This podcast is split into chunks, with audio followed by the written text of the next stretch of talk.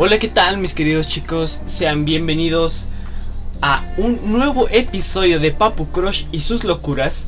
El día de hoy vamos a hacer lectura dramatizada, que esto quiere decir que vamos a estar em, de cierta manera leyendo un guion de la obra El gato y el ratón. Esta es escrita por Alan Rejón.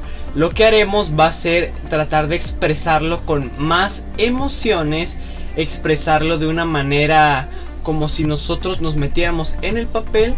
Entonces esperemos que les guste mucho. Papucarque y yo nos esforzamos bastante y pues sin más, vamos a comenzar. Un pequeño ratón se da cuenta de que está a punto de ser cazado por un gato. Intentando salvarse, nuestro pequeño amigo comienza una pequeña charla. El ratón está de espaldas cuando de repente el gato comienza a correr hacia él. ¡Espera! ¡Espera! ¿Qué quieres? ¿Por qué haces esto? ¿Qué cosa? Casarme. Pues porque tengo hambre.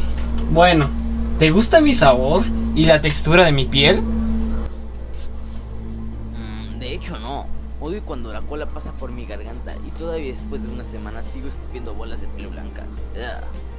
Entonces, ¿por qué cazas ratones? No tiene sentido. Tal vez, pero en la iglesia de Doraemon, el gato que vino al futuro, nos enseñaron que para estar cerca de él debemos comer ratones, pues ustedes no lo aceptan como el único viajero del tiempo y salvador de la comunidad gatuna. No puedo creer que esa sea la razón. Hagamos un trato. Te dejaré libre si aceptas a Doraemon como único viajero del tiempo y salvador de la comunidad gatuna. Claro que no lo aceptaré. Para empezar, porque no existe.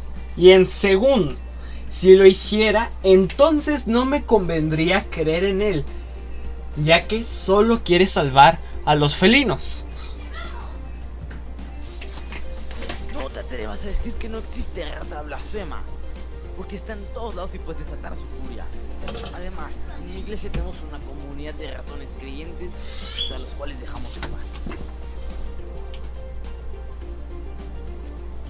Doraemon solo era la caricatura de un gato azul. A ver, dime, ¿cuántos gatos azules conoces?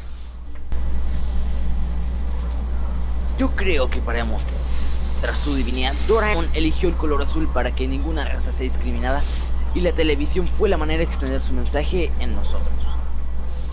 Bueno, explícame esto. Doraemon era un robot. ¿Por qué tendría que comer ratones si ni estómago tiene? Yo creo que en tu iglesia han inventado todo solo para poder controlarlos.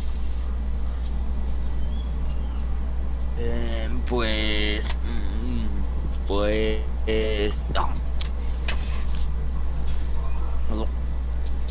Tanta plática me abrió el apetito.